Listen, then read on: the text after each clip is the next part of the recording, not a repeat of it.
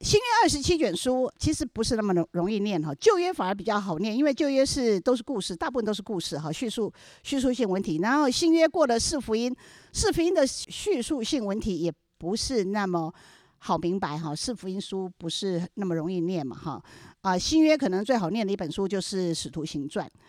啊，然后后来就是书信，也就里面讲了很多的事情，如果你背景不清楚的话，有时候啊，每个字每个字都认识，可是那个合起来是在讲什么，就有点不清不楚。然后到后来启示录更是那个乌压压哈，所以很多人就是也没有看哈。所以我在讲这个新约中南的时候，我的 idea 其实只是要把。看新约的一些背景的每一类书籍的一个背景的的资讯，跟大家讲一讲。所以这门课也比较是一些资讯上面的课哈，但是啊，还是是会有应用性的问题哈，让大家去啊想一想。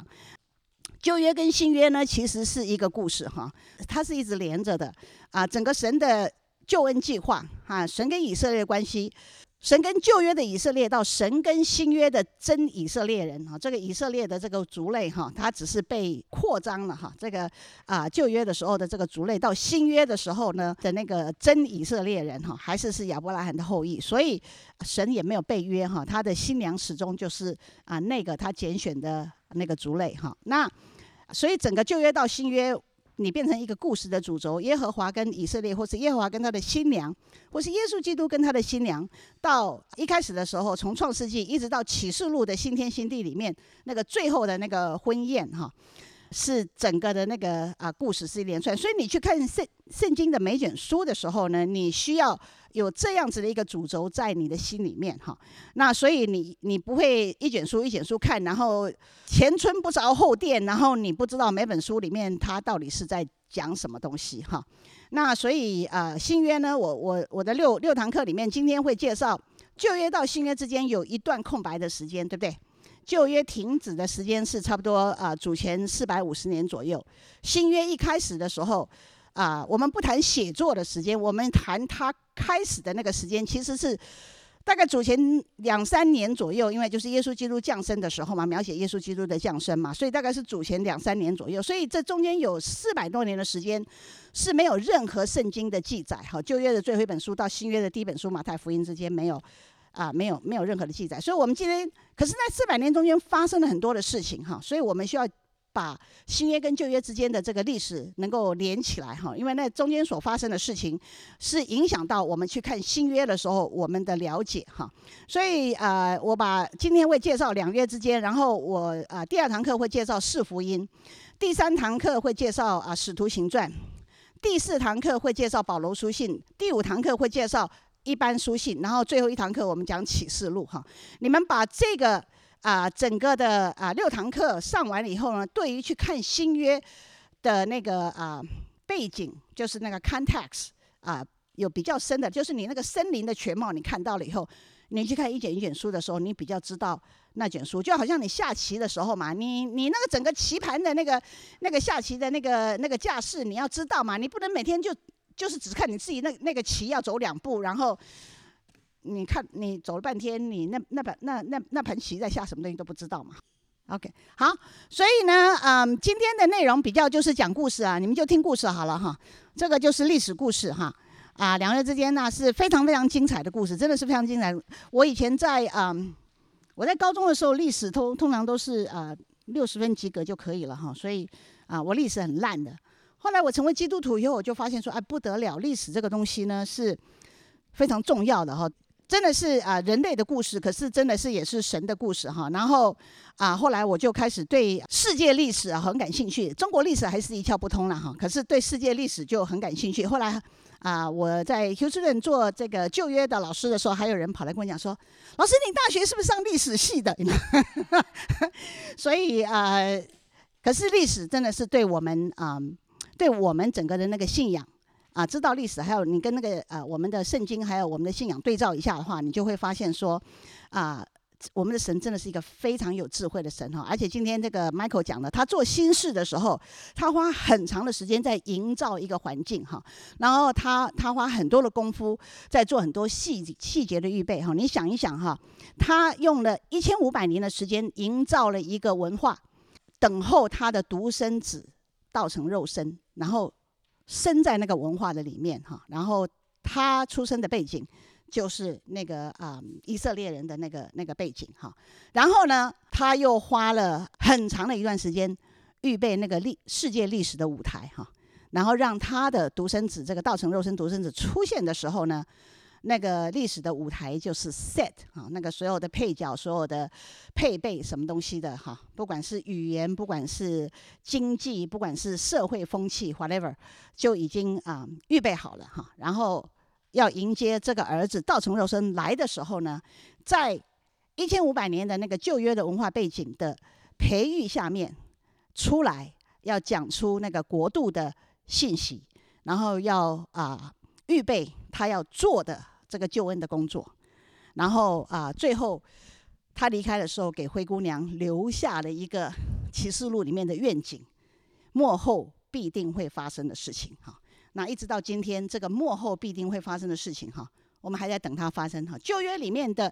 预言呢，到现在为止，先知书里面预言大概百分之九十八都已经应验了，还没有应验的一点点哈。然后跟启示录里面的东西哈，那你知道啊？这个世界有一个叫做世界的钟嘛，哈，The clock of the end of the world，哈，这个跟基督徒没有关系，是有有一些人他在，可能是考古学家吧，还是什么东西，他们有一个人类历史的那个时钟，哈，啊，去年的时候呢，他们说人类已经是在啊午夜的诶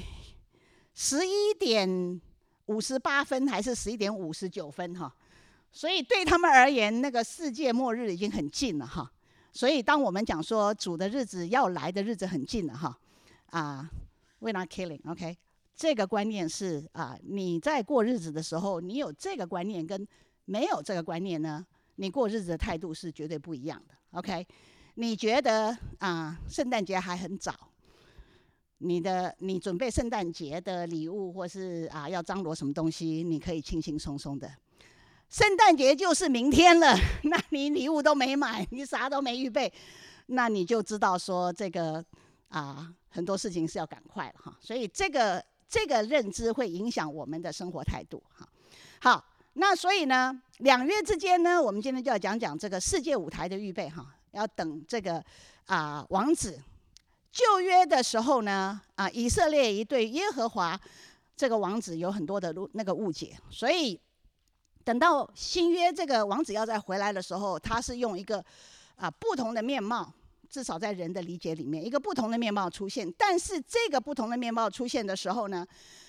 他活出来的样子其实跟旧约里面啊所要启示的那个耶和华是非常非常类似的哈。所以啊，譬如说几个我是，我上次提到说我是生命的粮，对不对？然后那个我是的那个宣告。对于犹太人而言，那是一个了不起的宣告哈。那个他把那个“我是”这两个字讲出来的时候，后面那一句话就是启示耶和华这是什么人民。旧约里面我认识那个王子是什么样的一个王子，到新约的时候，他把那他每次的“我是”都是把那个旧约的耶和华的样子都都表明出来了哈。所以呢，在这个啊整个旧约结束的时候呢，那时候是什么什么王国？巴比伦嘛哈，在巴比伦呀。好，所以那个啊。巴比伦以前有有有一些古文明吗？当当然是有了，OK。那可是基本上那个就是非常非常古老的国民，因为呃，圣经里面这个巴比伦听说是叫做后巴比伦哈，然后巴比伦前面还有一个叫做前巴比伦哈。那当然那个都是在中东幼发拉底河那个地方的那个古文化，或是埃及的古文化哈。那这个我不是考古学家，所以我不太清楚。但是大帝国开始真的跟犹太人有一些关系的话，从这个圣经的角度来看的话，第一个出现的帝国就是巴比伦嘛哈。然后巴比伦当然就是。把这个啊犹太人灭了的嘛哈，但是圣经里面呢啊那个有一个先知叫做但以理哈，那个但以理呢对于巴比伦完完了以后呢，后面的几个大大帝国，其实在在但以理书里面哈，他的预言是非常非常 precise 哈，他的预言正确到一个地步呢，很多人都认为但以理书是全部的事情都发生过以后才写的哈，要不然他怎么会知道哈？但是啊，但以理本这本书呢，如果你们有看过啊这个但以理的话呢，它这四个帝国，第一个出现是巴比伦，后来巴比伦被哪哪一个国灭了？确切的说是马代，OK，那个你们你们记得那个啊，尼布甲尼撒巴比伦尼布甲尼撒做了一个梦，就是一个金像的梦，对，那个头是金的，然后那个胸部是啊，胸部跟两个背是铜的，好，然后它的腹部是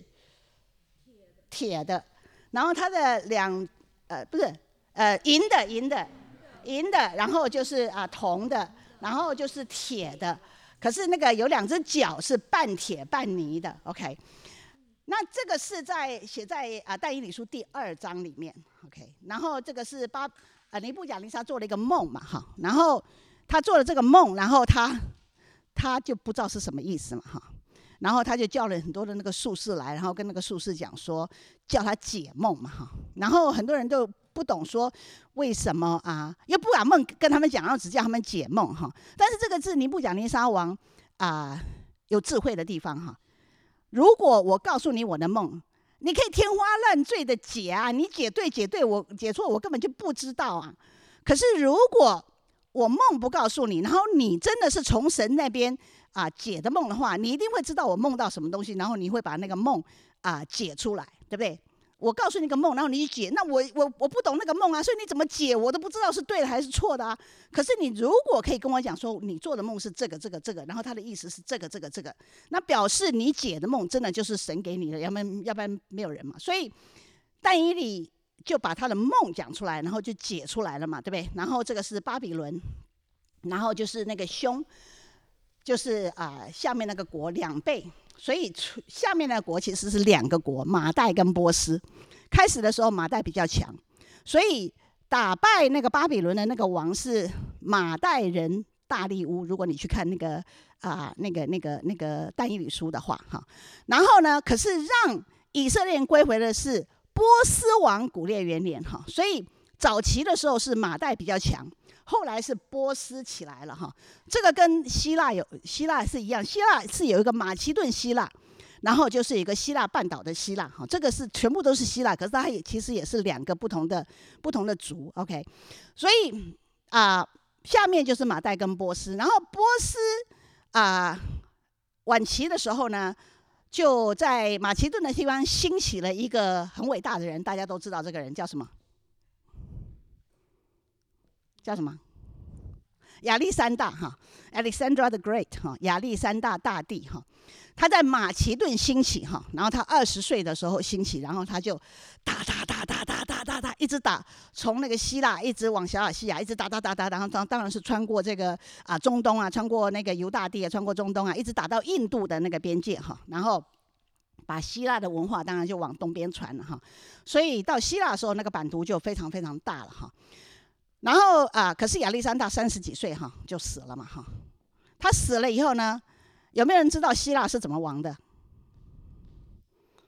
好像那段那段日子就非常模糊嘛，乱七八糟。然后突然之间罗马就跑就跑出来了，所以我们大家只知道说希腊亡亡了以后就是那个罗马哈。可是两约之间呢，希腊到底发生了什么事情？和罗马的兴起其实关乎这个犹大地是很很啊。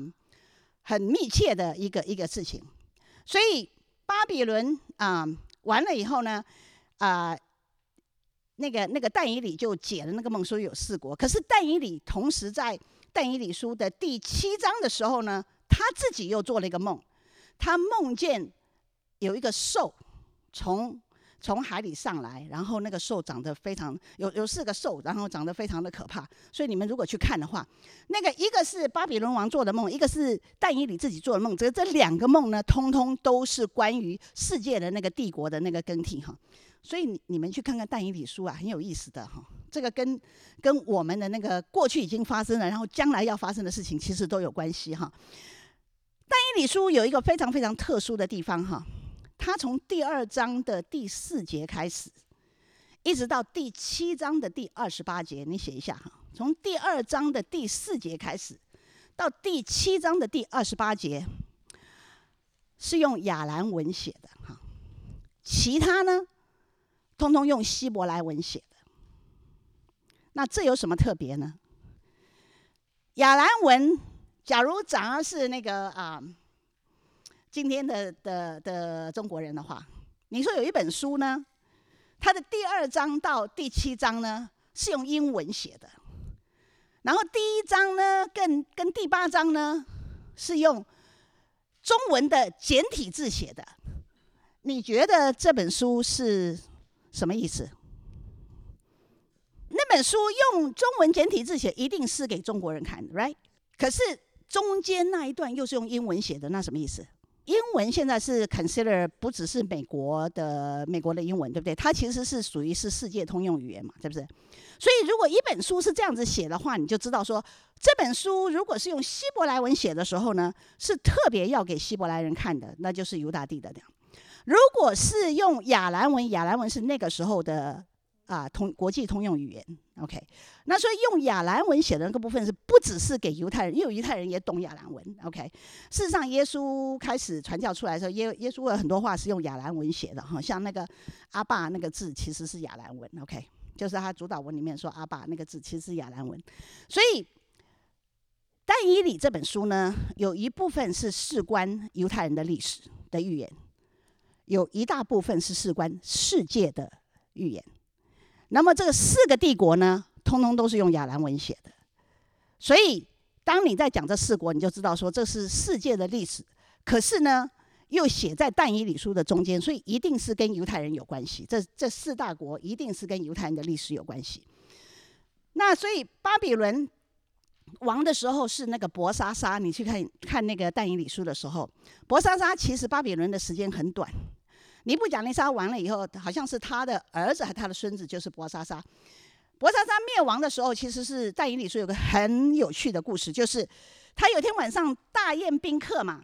然后宴到一半的时候，墙上突然有一只手跑出来，然后就在墙上写字，可是写的那个字呢，大家都看不懂。然后那时候但以理已经很老了，所以他们就赶快去把但以理请来。但以理看到那个字呢，他就把它念出来。米尼米尼提克勒乌尔法辛，那个字是跟跟博莎莎说，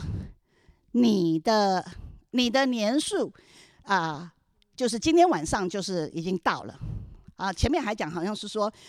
你你好像在神的天平里面不足了还是什么东西的，然后今天晚上就是你的最后一天。然后那天晚上那天晚上，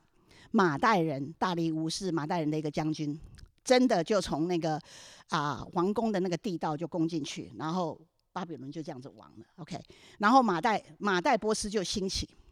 马代波斯兴起的时候呢，啊前面是马代人，然后一直到波斯，那这中间就是有那个啊到啊波斯古列元年的时候，就是有尼希米的归回嘛，伊斯拉的归回嘛，然后到波斯的那几个到那个亚哈水鲁王的时候，就有以斯。拉诶，以斯帖的故事嘛，OK，所以这几这几本啊旧约的后面这几本书，其实是在啊犹太王国以后，在被掳啊的那段时间，是在马代跟波斯的这个帝国统治犹大地的时候发生的，OK，然后波斯是被那个啊亚历山大啊啊打败的嘛，哈。在马代跟波斯的中间有那个但以理，就好在好几个王之间，一直是做宰相啊，做那个高位的。然后是在啊第九章吧，但以理书第九章，但以理就做了一个祷告，因为他那个时候就发现说到啊五三六年的时候呢，但以理算算，离他被掳的时间刚好是七十年，他就跑去祷告，因为耶利米不是做了一个预言说。啊！我要让我的子民被掳到巴比伦，然后在那边待七十年吗？然后七十年以后呢，要让他们归回。然后但以理啊，那个啊耶利米讲这这句话的时候，就是有个很有名的祷告，是耶和华对耶利米说：“我向你们所怀的意念是是赐平安的意念，不是降灾祸的意念，要让你们末后有指望。”这个是在这个七十年的这个预言的时候讲的，所以但以理就去祷告。然后但以理在祷告这个七十年的这个时候呢，然后就有一个很大的异象过来，然后但以理看到那个异象以后，他爬都爬不起来哈。所以但以理书里面其实是有非这这个人，这个人真的是一个非常了不起的人哈。他在那个犹大的那个史诗里面哈啊，其实并没有被放在那个先知书里面哈。我们圣经我们把它放在啊先知书，可是但以理在啊犹太人里面，他其实是。但以理书其实是历史书哈，因为它里面陈陈述的其实是历历史的历史的故事哈。但是它这个历史里面那个神的手跟神的那个计划非常非常的明显哈。所以啊、他做了后那个祷告，然后后来那个啊、到波斯古列元年的时候，神真的就做心事嘛。Nobody imagine 一个波斯的王，他是吃错药了还是怎样？可是突然之间他就下令。让犹太人归回哈，可是就像今天麦克牧师讲的，当时归回的人不多，因为你想想看，你被掳到美国来，然后你住在德州那个油很多的地方，你又可以做生意，然后你又买了房地产，然后你现在什么东西都好得很，你孩子都是上那个已经快要上常春藤了，然后人家跟你讲说，哎，你要不要回到非洲你老家去重建？啊，那时候就这样子，犹大地就是这样子，OK？哎，不是叫你回新加坡，OK？如果是回新加坡也还好，可是 No，这个是非洲的 Cameroon 或是啊、什么狮子海岸啊，什么 Ivory Coast 什么 whatever，you know？然后那边还有 Ebola 什么东西的，正正正正在盛行，OK？你回不回去？你回不回去？你说不回吗？我好歹还会去祷告一下来。然后神如果说回的话，然后我还会去跟神讲说 Are you sure？But anyway，那时候回去人不多哈，就是因为犹大地是这个样子。你讲他们回去了，然后以斯拉的时候那时候回去嘛，以斯拉记的时候先回去，所罗巴伯第一次。然后可是到尼希米的时候，人家还从那个地方带信回来给尼希米呢。尼希米说。那个耶路撒冷那个啊、城墙被火焚烧，然后城门都已经毁坏了，然后那地的人什么都那么辛苦，那是已经回归了一阵子，你就知道说他们回到那个地方什么基础建设都没有，就从头从头做起的。然后他们是放弃了在巴比伦，很因为犹太人被掳了以后呢，他们从啊、被掳到巴比伦那段日子，一直到啊、古列的的的那个波斯古列王的那段日子，差不多有两百年的时间，犹太人活得很好。他们也没有特别受到啊什么虐待啊或什么东西，所以他们在那个地方也慢慢的有点忘记了那个那个故乡的事情。可是那里面就是有一群是真的就是为为耶路撒冷还为他们的国家跟民族要保存的这样子，所以那些人归回，那些人就不多。OK，然后波斯那个地方完了以后，后来就是希腊兴起，就是亚历山大，所以我说亚历山大就攻攻攻攻攻，一直一直攻到那个。他亚历山大要攻全世界的时候，他从马其顿往东走的话，一定是经过犹大地的，OK。然后他那个呃那个亚历山大攻过去的时候，其实还好。可是亚历亚历山大，我跟你讲说，很早就死了嘛。亚历山大一死以后呢，整个的那个希腊的版图哈就被他四个大将瓜分了，东南西北，OK。所以他那个四个将领呢，就占就就瓜分了他的那个帝国，东西南北四个四个大将。可是很快的，他们四个大将搞了半天呢，在西边的那个哈，就是在原来的马其顿的那个王哈，就是留在那个地方。可是在，啊现在的犹大地以北，就是叙利亚那个地方的哈，那个北方的那个王呢，叫做西流古 （Syracuse）。然后南边希腊那个地方呢，那个大将，那个那个国叫做啊 Ptolemy 啊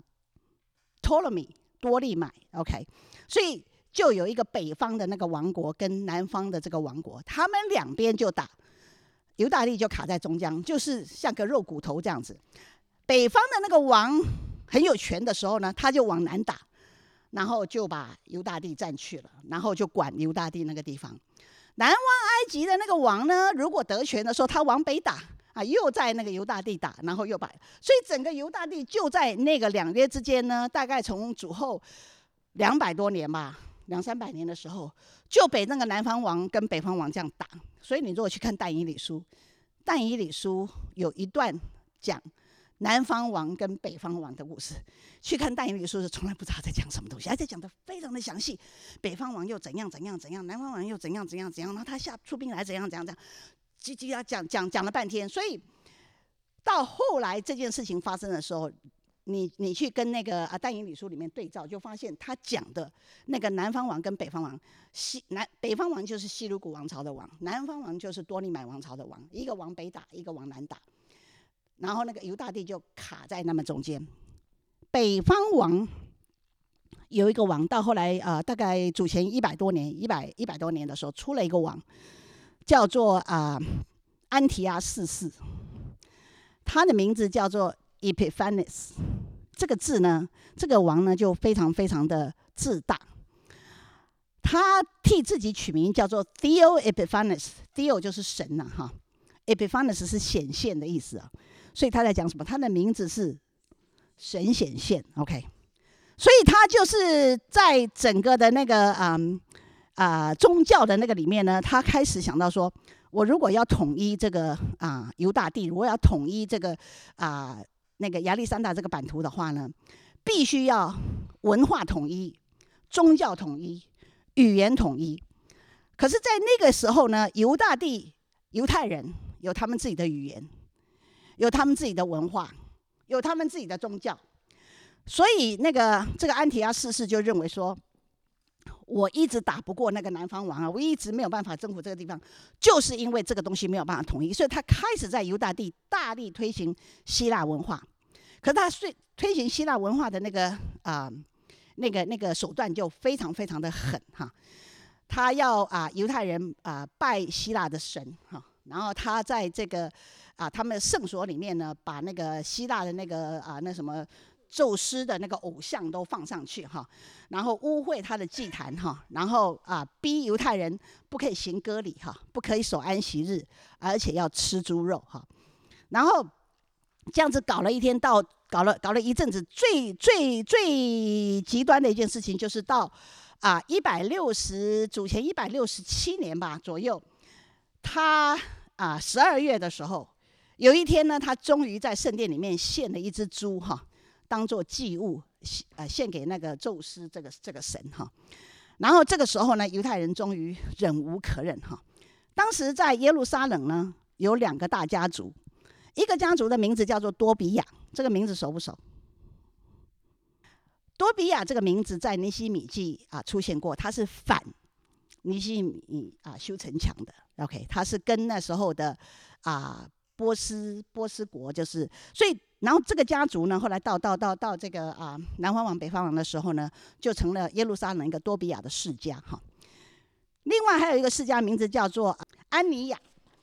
安尼亚呢是犹太人的祭司的的家族，OK，所以那时候啊、多比亚当然是你一听你就知道他是他是他是啊、怎么讲，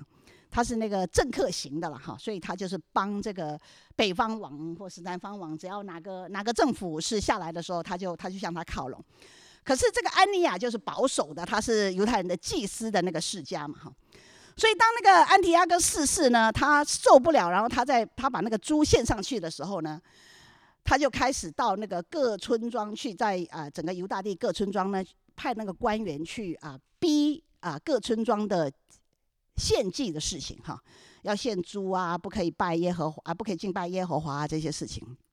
跑到一个村庄啊、的时候，碰到一个啊、村长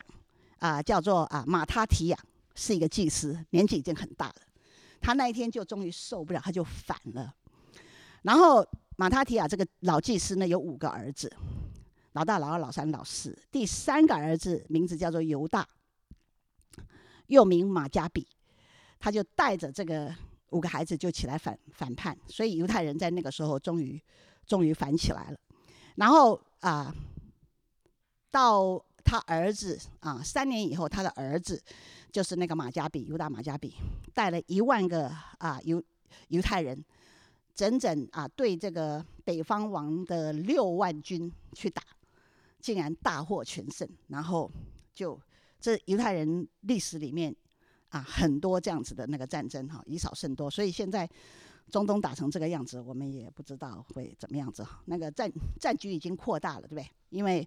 现在已经不只是这个跟南方加萨打了嘛，跟北方的那个呼那个啊叙利啊不啊黎巴嫩啊也打了嘛，然后伊朗又进去了啊，然后那个啊红海的那个海峡的那个呼西的那个也进去了嘛，所以美国不是已经去轰炸那个啊也门的一些基地了嘛？所以你就知道说战争已经从啊加沙那个地方，现在已经扩往北扩展到黎巴嫩，然后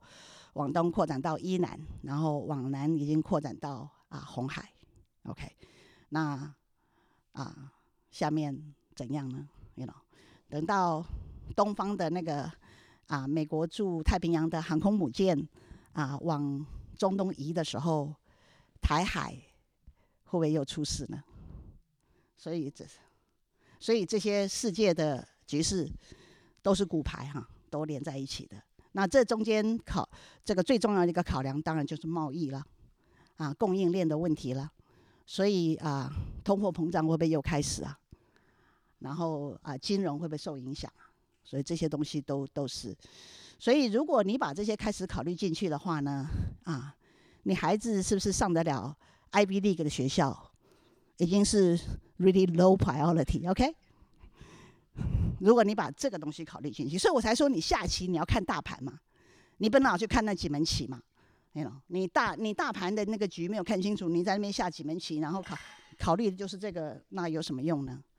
所以后来那个啊马他提亚反了以后，他的儿子。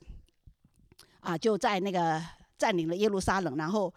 啊进去那个西安，然后大肆洁净圣殿，然后就那一天就定为一个日子，他们大大的欢庆，就是所谓的哈娜卡。所以有时候你们知道一些事情，可是你不知道它的历史背景。所以每年圣诞节的时候，他们都会有那个哈娜卡，然后就会在。啊，在那个广场点那个啊那个蜡烛嘛，那蜡烛叫什么名字？嗯嗯，呃，有一个名字的，叫那个七七个七个灯台的那个点，每天点一支，总共总共庆祝八天嘛。这就是他们在在新约的时候，这个哈娜卡称为修殿节，是在约翰约翰福音第十一章的时候说修殿节。然后你去，如果你看圣经看得很仔细，看圣经上修殿节什么修殿节，旧约根本没有这个修殿节，所以在两约之间。出来的一个节日，第一个就是修殿节，第二个就是普尔节。这是在啊啊以斯帖记的时候啊那个定的那个日子叫普尔节。OK，一个叫修殿节，一个叫普尔节。哈，好，然后所以呢，这个这个整个的整个的这个亚历山大的这这这这个这个搞搞搞搞搞搞到那个啊。犹太人在那个一六一六四年，他们建立一个一个帝国，就叫做哈斯摩尼王朝，等于是祭司的支派建立的。然后那个那个老三马加比，还有他的那个后代，后来就做做了那个哈斯摩尼的王朝。OK，然后这个王朝就是在犹大地那地方有短暂的一段时间，从主前一百六十四吧，一百六十四年，一百六十五年。主前啊，一直到啊，主前大概六十几年的时候呢，啊，正式的被罗马啊，把它把它整个的那个啊犹大地变成啊一个省，然后就开始派省长啊到那个地方去哈，所以后来才会有啊比拉多的那个省长从罗马派到派到犹大那个地方去作为犹大地的省长。OK，所以那个那个历史其实，然后在这个这个南方往北方打得不可开交的时候呢。意大利半岛就是有罗马的帝国开始开始兴起了，然后在意大利那地方啊，开始的时候，这个罗马是都是邦国，一个小一个小邦小邦，然后他们的国就国王之间就吵来吵去，打来打去这样子，那就有很多那个希腊跟罗马的神话。如果你喜欢看小说的话，你就会发现有许多那个将军的名字啊，还有那个希腊的那个啊啊呃神话故事啊，里面提到的那个人。罗马在那个地方后来是进入到呃共和政体，就是他们一开始在古老的时候，他们是第一个用 Senate，就是像国会这样子的来来统治。可是他们不是真的是像民民主民主政体里面，我们有一个国会的 Senate，就参议院这样子。他们其实是就是一群贵族啦，所以这是贵族统治这样子。可是贵族之间彼此也是争来争去啊，各有兵各各有兵权啊，然后打来打去的。所以后来就冒出了最后的三个很有名的那个贵族。其中两个人名字你们可能会知道，一个叫做啊庞培，一个叫做 Julius Caesar，凯撒大帝。OK，这个你们的那凯撒大帝最有名，你们知道事情是什么？埃及艳后是其实 Cleopatra，我们我们翻成埃及艳后，她其实就是一个埃及的公主。OK，可是这个埃及公主其实就是我刚刚讲的那个南方王的多利买王朝里面的一个公主。所以那个 Cleopatra 这个公主其实不是今天的埃及人，她其实是有希腊血统的。所以他们说她很漂亮，我常去看的埃及人没有特别漂亮嘛。后来我才发现说，哦，原来不是，原来不是今天的埃及人，不是同种的，是因为这个是亚历山大的四个将领里面的一个南方王的那个将领，就是多利买王朝那个将领的的后代。所以凯撒大帝后来跑到啊、非洲去的时候。就碰到了这个 Cleopatra 嘛，然后我后来就是不是就搞出了一一大堆，所以你们搞历史，你们就是喜欢看八卦历史，那正宗历史就没有看嘛。所以大家都知道亚亚历山大跟那个埃及艳后的那个罗曼史，可是真真正情形是怎样，就不太知道。可是不是，anyway，凯撒跑到埃及去，然后被这个 Cleopatra 迷住了以后呢？啊，那个罗马就对他很感冒嘛，因为这个你是我们的那个那个政府领袖，就你跑到埃及去，然后就跟里面的一个那个女王不三不四，然后到底怎样也不管，所以后来凯撒回到罗马没有不多没有多久就被刺杀了，OK，被暗杀。凯撒在他没有死以前，他留了一个遗嘱，把他的啊权权力啊地位什么留给他的一个侄侄孙，叫做啊屋大维哦。Octavia，这个屋大维是谁呢？这个屋大维后来就成为了奥古斯都大帝。那奥古斯都大帝是谁呢？这个名字在哪里听过？主耶稣基督的爸爸妈妈为什么在啊主耶稣要降生的时候，突然回到伯利恒去报户口？是谁下的令？圣经怎么写？在奥古斯都的时候下的一个命令是，大家都要回到本乡去报户口，所以是这个王。OK，不过刚刚大家有提到一个希律王，希律王也是在两约之间的时候出现的。希律王是什么关系呢？希律王其实不是犹太人，希律王其实是以东人。他下了一个命令来，当那个博士要来拜见主耶稣的时候。这个他们跑去见希律王，然后希律王就假惺惺跟他们讲说：“哦，你们找到那个孩子的话，跟我讲一下，然后我也要去拜他，you know。”然后来那个博士就呃没有去嘛，没有回去嘛，他们从别的路回去。然后希律王知道了以后，他做了什么事？杀了两岁以下的婴孩。为什么杀两岁以下的婴孩？就表示说，离主耶稣基督降生的时候，至少也有一两年了嘛，所以他为了保险起见，他把两岁以下的孩子都杀死嘛，对不对？那他所以那时候离耶稣基督降生的日子，绝对不是只有几个月的时间嘛，一定一定是已经过过了，至少过了一年，他才会杀两岁以下的孩子嘛。那这个希律王，所以这个希律王其实是主前主前的时候就就是做王。那希律王的父亲呢，其实是在两约之间的时候呢。他应该是啊啊，在犹大地的啊那个哈斯摩尼王朝的时候呢，他的父亲是是被封在那个啊以东地啊做以东的那个总督的。然后他是，他啊父亲死了以后，这个希律王就啊接任他的父亲做总督。然后这个希律王很会搞政治，所以他有去跟罗马的那个政府啊有一些这个呃拉关系吧。那他就他野心很大，可是他因为是以东人，所以没有什么正统，right？因为那个哈斯摩尼王朝是犹太人的祭司的那个后裔嘛，所以他就娶了那个哈斯摩尼王朝里面的一个公主，所以他等于是啊犹犹太人的哈斯摩尼王老王朝里面的一个驸马，所以他是这样的原因，然后被啊罗马的政府就后来就。当他们把那个啊犹大变成一个省的时候呢，他就被封在犹大那个地方啊，做了犹大的那个王，开始是王，然后后来就是变成省，OK，所以才有才会有希律，圣经里面才会有希律王的这个王，否则这个王从哪来的？其实是罗马把它放在那个地方，所以他等于是罗马的一个傀儡皇帝呀，所以西律王是是这样子来的，OK，那这整个的。整个的这样子国际的这样子的一个一个情势呢，跟犹大地的影响会是什么？你们想想看，历经了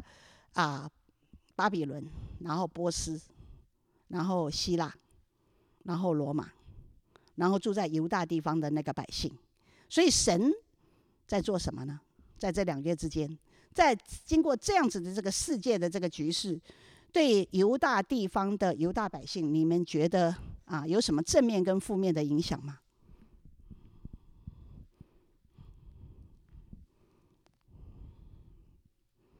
在希腊王国鼎盛的时候，希腊文化跟希腊语言就取代了亚兰文，变成了世界通用的语言。所以新约是用什么写的？希腊文写的。新约是用希腊文写的。OK，用希腊文写啊，新约的好处是什么？啊，如果没有念希腊文，当然就不知道了。我那时候去神学院希腊文，我我在台北听说华神。啊，就是中华福音神学院有一个台大的 PhD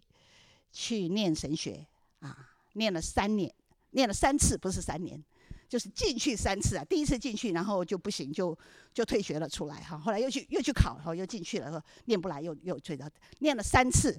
念了三次，最后还是没有拿到学位，就是死在希腊文上面。希腊文怎么样就过不去。希腊文的啊特色就是。它的啊动词的时态啊非常特别，非常 precise，OK，啊是是进行式，是过去式，是完成式，是就是它的那个动词的那个形态啊。然后啊，希腊文里面有一个有一个啊有一种语气啊，叫做啊中性中性语气。啊，这个中性语气啊好像。啊，其他的那个语文里面都没有，可是希腊文就特别会有这样子的一个中性，这个语语气还是语态，它表现出来的是一种啊啊 active passive，active passive 就是你很你很积极的被动，可是弟兄姊妹这样子的一个啊语态。对于基督徒跟神的关系是最好的描写，因为我们在神面前的心态，其实其实就是一种非常积极主动的被动。我现在讲的只是一种语态上面，就是在形容一个人的啊，在行动上面呢，你在你非常积极的在等候引导那个 pose。我们不是常讲说，我们绝对不能跑在神前面吗？Right？我们做什么事情都不能跑在神前面嘛，因为我们不知道神什么时候要做什么事情嘛。所以，当我们在跟从神的时候呢，我们的态度一定是一种被动的，就是被引导的的这样子的一个态度嘛。但是被引导是不是表示说，那你就瘫在那个地方，你啥都不做啊？那所以神要做什么事情，神就踢你一下，或打你一个耳光，或什么的，不是嘛？对不对？因为神要动的时候，他就是突然之间。you know，前一分钟还什么东西都没有，后一分钟突然之间就发动了嘛。那所以呢，你在神面前是一种被动的，要让神引导。可是你整个的那个心态是怎么样子？是一个非常积极、非常专注，然后他说冲你就冲了的那种。所以你是里面是一个是一个很 ready 的那个态度嘛，对？这是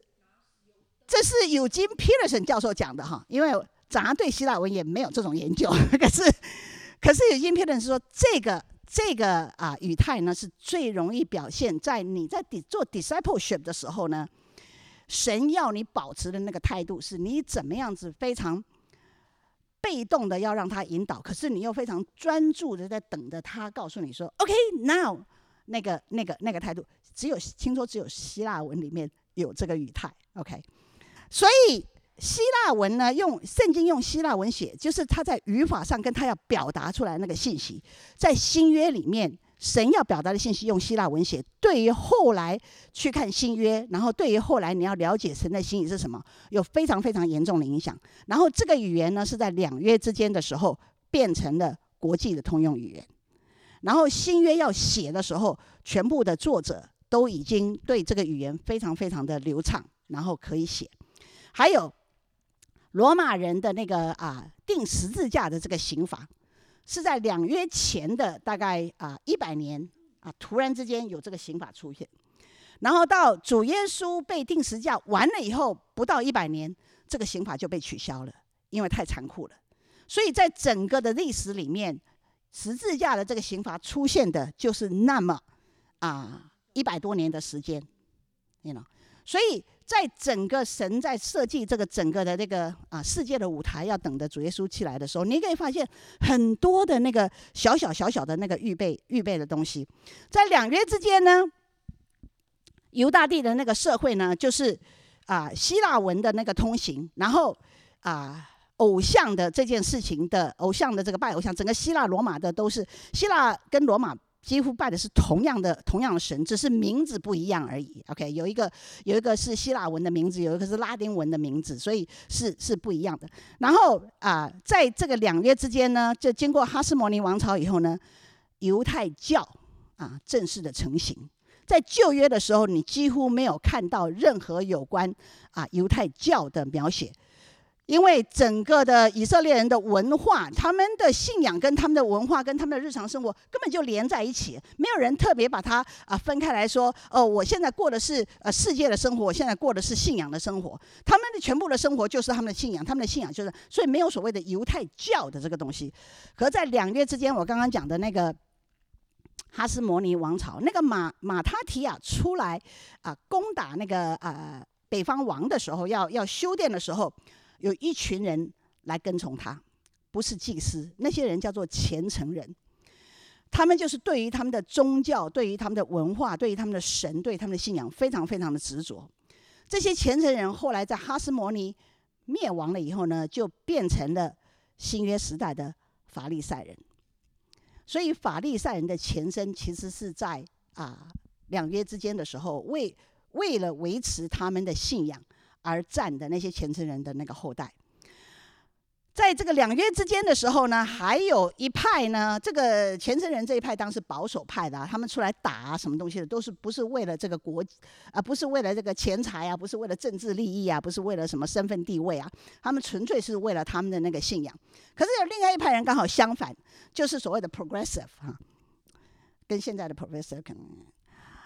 那这个 progressive 呢，就非常的啊。啊，讲求这个这个啊，political correct 啊，然后那个要要要通商啊，要搞关系啊，要干嘛的？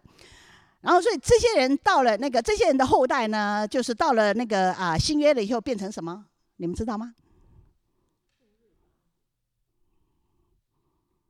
常常跟法利赛人作对的是什么？撒都该人，后来就变成撒都该人。当时在两约之间，除了啊，后来的法利赛人跟后来的撒都该人以外呢，还出现了第三种的人，啊，我我是叫他犹犹太人的灵恩派。这些人呢，就啊，不是那么的啊虔诚的，然后要啊要要反抗啊，要攻打，然后也不是那么的啊搞政治啊什么东西的，所以他们就有点那个。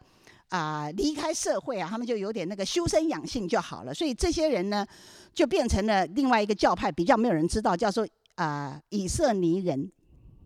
以色尼是不是叫以色尼人？你们知道啊？还有一个啊，一个你们可能比较熟悉的，叫做啊昆兰昆兰的 community，这是在那个死海附近。因为后来在啊人家去考古的时候，不是在死海的附近发现很多洞穴吗？然后在那个洞穴里面就找到了很多那个旧约的那个古卷，埋埋在那个地方啦。啊，整个那个旧约的那个啊，这个啊正典的那个那个正确性啊，其实都是在昆兰的这个 community 的洞里面找到的那些啊旧约的一些手抄手抄本。然后他们就发现说，那个手抄本啊里面，特别是一。就是那个手抄本其实有很多啦，碎碎碎碎一片一片的，但是其中最完整的就是那个以赛亚书，OK，所以他们就后来就发现说，这个他们对于保持这个，因为你知道那时候没有印刷的时候，那个那个那个呃旧约书卷全部都是用手抄的，然后啊、那些纸卷呐、啊、那些东西久久久就就会破损嘛，所以你每隔一阵子快要破损的时候，你就要重新再誊一遍嘛，所以那你謄的时候常常会謄错嘛，对不对？所以。那个旧约的可靠性有多大呢？你謄没有謄错吗？你你过了一两百年謄的謄，你那个那个第一百年、两百年、三百年、五百年以后的那个本，跟跟最最先的那个你謄的那个本，那会不会有写错啊？会不会有那个啊，不要什么东西就抄成要啊，或是要什么东西抄成不要啊？就是会不会有那种很很严重的这种 mistake 哈？可是后来他们去对照的时候，就发现说他们疼的时候真的非常的小心，所以整个那个旧约正典里面，经过了几百年的那个誊抄以后，几乎没有错误，里面没有错误，所以表示那个正典里面的那个啊可靠性跟那个正确性是非常高的哈。新约其实也是如此哈，让他们去考察的时候，所以那个时候呢，在两约之间呢，除了有啊慢慢的形成这个啊啊法利赛人，然后撒都该人，然后还有这个。隐隐士隐隐退的这这一派里面呢，还有一个就是奋锐党，OK，那就是耶稣门徒里面的一个啊西门，好奋锐党。还有一派呢，一个教派出来就是撒玛利亚人。那撒玛利亚人是撒玛利亚党，他们是什么时候呢？他们不是就是在啊尼希米记的时候，他们要来啊跟他们一起啊修城墙，然后尼希米不让他们修吗？所以在这个五个教派里面呢，啊。撒玛利亚党的这这个这个这个派别是跟啊犹太人最直接作对的，所以到耶稣基督时代的时候呢，啊撒玛利亚人跟犹太人几乎已经是不相往来了哈。所以那个每次那个耶稣从加利利要到了要到那个耶路撒冷，或者从耶路撒冷要回加利利的时候，正常的那个路其实是绕过撒玛利亚，他们是不走撒玛利亚的的路的。OK，但是啊，在约翰的第四章里面。啊，耶稣的那个井边的那个妇人就是撒玛利亚妇人，所以约翰在记约翰福音第四章的时候，那个啊，耶稣经过撒玛利亚的时候，他就用了一个希腊字叫做“必须 ”，OK，他必须经过撒玛利亚。那知道这个旧约历啊不新约历史的人，两约之间历史的人就知道说。什么必须？你从那个耶路撒冷往加利利去是绝对不可以经过耶路撒冷。什么叫做必须经过？啊不，绝对不可以经过撒玛利亚。所以什么叫做必须啊？经过啊撒玛利亚。所以那个必须那两个字是什么意思？你们觉得是什么意思？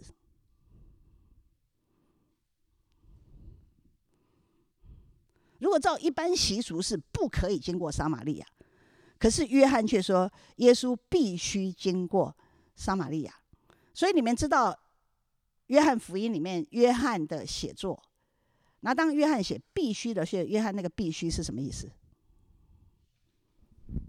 这个就是这个就是解经的问题。OK，当你在查圣经的时候，你看到了一个字是不对呀。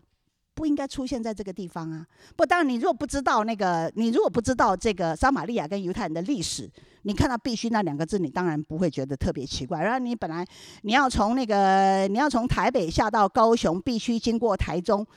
那那没有那那那没有什么了不起嘛，对不对？可是你要是知道说，在譬如说在远古的时候，台中是有这个啊，像那个吴凤啊，台湾那个吴凤的故事啊，因为呢，台中那地方是有那个沙头族在那个地方啊，所以你你如果要下到高雄去，你是绝对不可以经过台中，你要绕道而行。然后突然之间你在写的时候，你说必须经过台中，那你的必须是什么意思？这个是归纳式查经法里面的那个问题，就是你有注意到说，哎，这个字不对呀，为什么会这个样子？所以那个必须里面就有隐隐含着一个属天的必须，你 you know，就是神有给耶稣什么样的指示，圣灵给耶稣什么指示，让他必须要经过啊撒玛利亚。虽然经过撒玛利亚应该不是正常的一个行走的那个方式，OK。所以那时候在两约之间呢，在整个社会结构里面呢。等待耶稣基督要出现的时候，就有这已经有这五派的啊教派的人在那个社会里面了。那个里里面呢，还有一件事情就是啊，犹太教在两约之间正式的成型。OK，它正式的成型呢，在犹太教里面，在旧约的时候没有这样子的看见，但是到两约之间的时候，他们开始因为。受到这个啊外族的这个文化，然后在整个犹大地，你如果在自己自己的那个族类再不把这件事情抓准的话，他们的宗教就会被混淆了，然后他们整个那个民族就会那个通婚啊什么事情，所以那个时候就有三个信念、三个重心，除了那五个教派以外，出了三个信念跟三个重，三个信念是圣神、圣民跟圣国。圣神是除了耶和华，你不可以有别神。圣民是只有被掳归回的那些以太以色列人，才是属神的子民。圣国就是将来是弥赛亚要来掌管这个神的国。OK，然后三个重心是圣所、圣书跟圣约。圣所呢，那时候已经扩大到啊，因为啊，圣殿那个时候啊已经被烧毁，然后后来西律又建了一个，已经是变得是比较比较小规模了。所以那个时候在讲到圣所的时候，他们包括了啊会堂 （synagogue） 在两约之间。那会堂是怎么样子起来的呢？会堂其实从以斯拉的时候开始的。所以以斯拉那时候归回的时候，以斯拉不是开始了那个律法书的讲解吗？所以以斯拉那个时候就开始啊带动了一个啊他们的啊，等于像我们今天的那种读经会或者是查经班啊这样子的的那个啊组织。OK，所以在两约之间的时候呢。那些啊懂懂律法的，然后对信仰执着的，他们就会在各处开始有这种查经班，跟他们叫做啊读律会啊，就是律法读那个律法书的那个会，这样子的这个查经班跟那个啊读这个律法的这个这种组织呢，慢慢的就在各地形成的会堂。OK，所以在里面就是教导律法啊，然后啊啊圣书就是 Torah，就是那个时候啊。五摩西除了摩西五经，那个时候就是开始会有啊法利赛人解经以后啊带出来的很多的规条，你 you know 譬如什么啊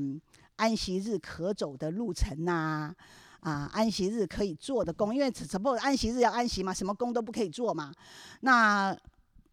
嗯，你的走路呃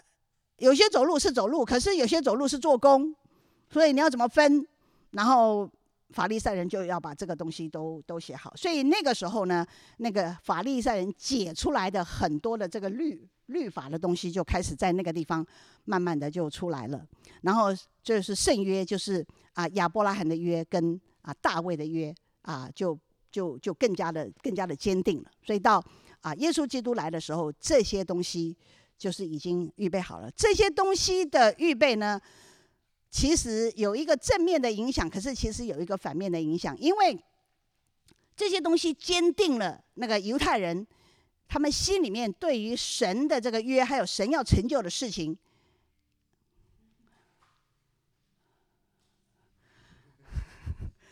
那个啊，神神要做的事情跟啊神的那个计划要怎么成就，他们开始有一个非常啊固定的一个想法。OK。他们认为啊，神就是要做这个东西，所以等到耶稣基督出现的时候，那就跌破大家的眼镜啊，因为他耶稣基督出来的时候，跟他们坚守的这个啊啊呃圣神、圣名、圣国、圣所、圣书跟圣约这六个东西，常常有很多，特别是在 Torah 上面。所以你们去看四福音书的时候，你就会发现说，他们最常。指责耶稣的是什么？他在安息日做安息日不可以做的事情，这个就是法呀法利赛人定下了一些规矩。OK，可是其实你如果回去看旧约的话，除了啊、耶和华在出埃及记第十九章讲说，你们在安息日的时候，你们不可以做什么工，因为在安息日那天你们要啊啊。分别出来，然后在那天休息，在我面前休息。除了这个以外，没有什么多余的解释，说什么可以做，什么什么不可以做嘛。OK，然后可是到新约的时候，他们动不动就拿安息日不可以治病啊，然后吃饭一定要洗手啊，什么叽里哈啦的很多那个小小的那个东西。然后耶稣来的时候挑战 everything，就是等于是两页之间出来的有关犹太教的 everything 的那个东西。主耶稣要把整个的这个啊从。律法，然后要带到啊，是心灵里面，因为他这个要 fulfill 什么东西呢？这个要 fulfill 是那个啊，耶律米书在讲新约的时候，他新约的内容是什么？这个新约是从此以后，律法，律法就不是在刻在石板上，而是刻在心板上。刻在心板上是什么意思？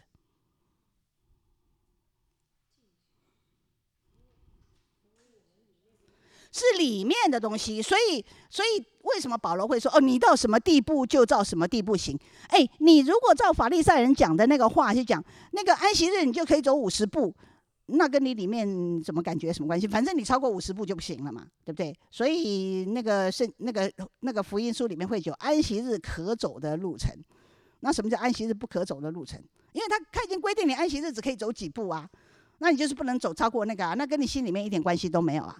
所以那个律法其实是你心里面领受到什么样的地步，然后你向神的心到什么地步。所以到新约的时候，当主耶稣基督。在十字架上把这个恩典的的那个路打开了以后，然后你去行在神的心意当中的时候，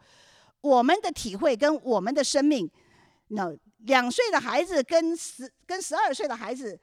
对一件事情的了解跟可以做到事情一定是不一样的，对不对？可是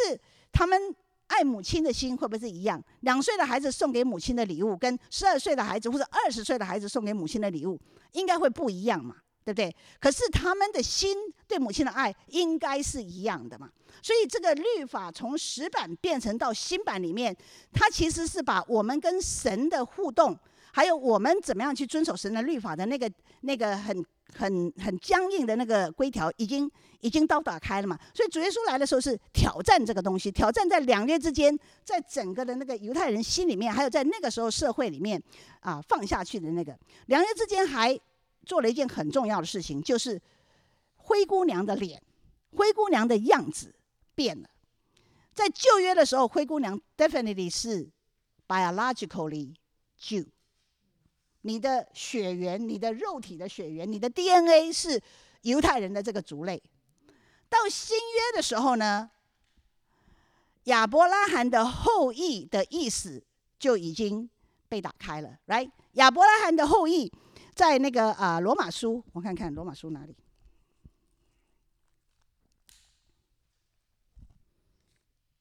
罗马书第四章第十一节到第十二节，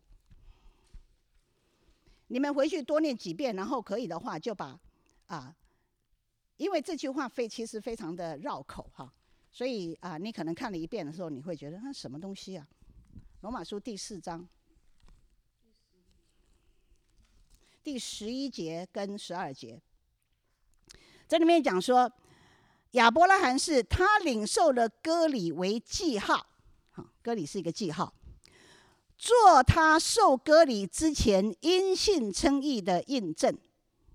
使他做所有没有受割礼而信之人的父。这是指谁？指我们，我们都是没有受过割礼，只是单单因信。就成为亚伯拉罕的后裔。他下面又说：“啊，又做受割礼之人的父，就是做那些不仅受割礼，并且照着我们祖宗亚伯拉罕未受割礼的时候信的那个脚中而行之人的父。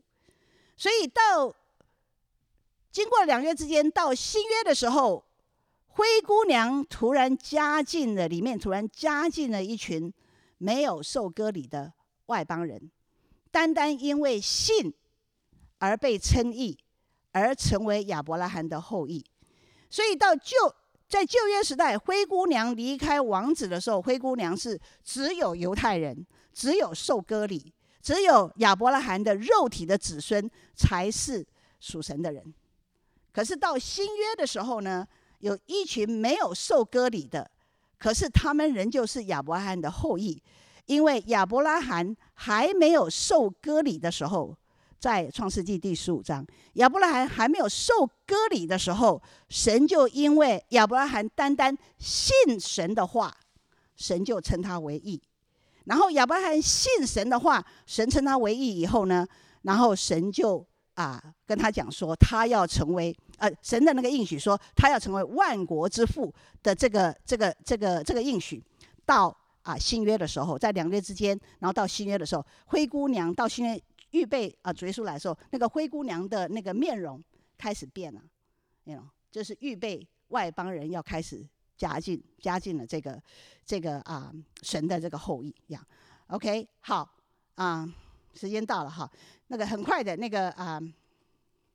在这个啊应用里面哈，这个许这个世界局势改变，对于漂泊四百四百多年的灰姑娘，要面对将要出现的人子会有什么影响哈？我们刚刚已经啊提到说，这个整个世界局势的改变，其实就就就就 shape 了一个一个环境哈，也 shape 了这个啊犹太人。啊，预备这个主耶稣要发生里面里面的一些想法跟那个期待，哈，所以在两在这个四百多年里面，这个世界的这个局势，外面发生的一些事情，不知不觉，其实在影响整个犹太人预备他们的弥赛亚要来里面的一个心态，哈，所以这个应用是什么呢？我们其实我们也活在这样一个世界，所以其实单单只注意我们每天的。生活起居这种小小的范围的事情是不够的哈。其实我们的眼光需要常常是能够看看大局，而且我们常常真的要去思想说，我们为我们的孩子营造的那个世世界那个格局跟那个眼光是什么样子的格局。我们的格局如果很小，我们看得很窄，我们的孩子看到的其实也很窄，他们想的也很窄。可是如果你的格局是很大的时候呢？你你的孩子领受到的那个格局，其实也是很大的，所以这个是格局跟眼光的问题。当然，你孩子小的时候，你不是一一下子就，所以所以有时候你在新闻里面，你看到一些事情发生，然后常常会有一些 psychologist 或是那个学校老师会出来跟父母讲说，啊，你怎么跟你的孩子谈这件事情呢？那校园有枪击案，你怎么跟你孩子谈这些事情呢？如果孩子年纪很小，你你要给他讲得很详细吗？还是你根本就不讲，可是不讲不表示你的孩子没有受到影响，你的孩子没有没有想这件事情。OK，所以这很多时候真的在这个世代呢，我真的越来越觉得说父母难做，你知道，对你的孩子整个的那个那个教养。所以既然父母难做的话呢，那没有神跟你在一起，没有神陪伴你，没有神带你怎么样子看，什么时候讲，你最最起码最起码在那件事情上。啊，你带着你的孩子祷告吧，看看神对你的孩子怎么讲。这些都是这些都是一些很 practically 可以考虑到的一个问题哈。第二个是在这个嗯世代兴衰，营造出一个与旧约时代不太一样的那个灰姑娘。OK，所以是外邦人啊就开始进来了哈。那这件事对于你现在是活在当今世代当中基督徒会有什么样子的影响哈？当我在想这件事情的时候呢，我其实脑子里就出现了一句话哈，这是在那个啊。这是在那个啊《以弗所书》里面哈，保罗讲的哈。那个啊，保罗保罗把外邦人要进到这个应许里面，成为神的神明指明这件事情，称为一个神的奥秘哈，或是基督的奥秘哈。在《以弗所书》里面呢，你们如果去看那个啊，第《以弗所书》第三章哈，OK，在第九节里面。第三章第九节，使众人明白那奥秘的救世计划是什么？啊，这奥秘是历代以来隐藏在创造万有的神里面，为了要使天上执政的和掌权的，现在借着教会都可以知道神各样的智慧，这都是照着神在我们基督耶稣里面所成就的。OK，所以这里面呃，这里面有提到说啊，这个奥秘其实就是。第五节哈，这奥秘在以前的世代中没有让世人知道，不像现在借着圣灵启示使圣徒和先知那样。这奥秘就是第六节，这奥秘就是外族人在基督耶稣里借着这福音可以同作后嗣，同为一体，同盟应许。OK，那这个应许是什么呢？这个同盟同盟应许呢？保罗后来在第三章结束的时候，他做了一个祷告哈。他在祷告里面，他说：“求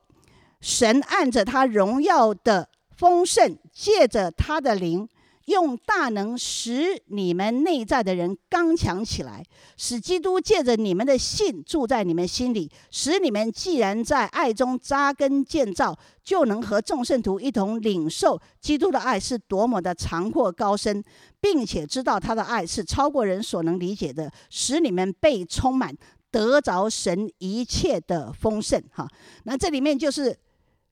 啊，保罗最后大家都会讲的，神能按着运行在我们里面的大力，充充足足成就一切，超过我们所求所想的。OK，在两约之间里面呢，他。在世界布局的这个这个里面呢，然后耶稣基督出现的时候呢，他里面其实要已经决定要拯救的，不是只是这些在等候他的犹太人，还包括了这个啊一种巴比伦啊、波斯、希腊、罗马，现在在这个大帝国里面的这些外邦人，要一起进入到啊。神的那个亚伯拉罕的那个后裔，就是神的救恩的计划里面，然后是同作后世同盟应许。那么这个应许是什么呢？这个应许就是在基督里面的那个大能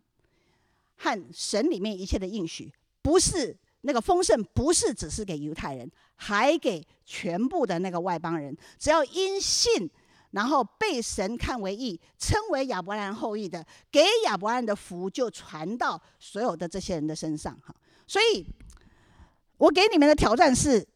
如果你们要背圣经的话，就把以弗所书第三章保罗的这个祷告背下来。OK，这个第三章这个十四节到二十一节的这个祷告，是很大的一个应许的祷告。你为我们为自己祷告，我们也为教会祷告，因为这个真的就是神里面的一切的丰盛，是一个应许，是一个很大的应许哈。然后这个都这个应许要出来，这个是到我们等到第第三课讲保罗书信的时候啊，我们会开始提到保罗的那个神学观是什么哈。保罗对灰姑娘要讲的话，然后这个灰姑娘已经是新的这个灰姑娘了，也是重生的这个灰姑娘了，不是旧约的那个灰姑娘哈。他对灰姑娘讲的话啊，让灰姑娘知道说，在这末后的世代你怎么走哈。因为有一天王子还会再回来，因为因为那个王子出现的时候呢，在他们整个人两月之间营造那个环境，这个王子出现的时候，很多人是跌破眼镜的哈。所以我们下礼拜在讲到四福音的时候呢，我们会我们会发现这个出现的这个这个王子，真的就是神做了一个心事哈，因为没有一个人 expect 啊出现的王子是这个样子哈，既没有骑着白马哈，然后长得也不英俊潇洒哈，然后还不还不多金哈。所以，所以我们我们我们心中渴望那个白马王子是什么样子哈？耶稣基督就不是什么样子，OK？所以这个真的就是挑战我们对于神的作风和神要在我们身上做的心事的一些期待，我们就希望可以有一些一些改变哈。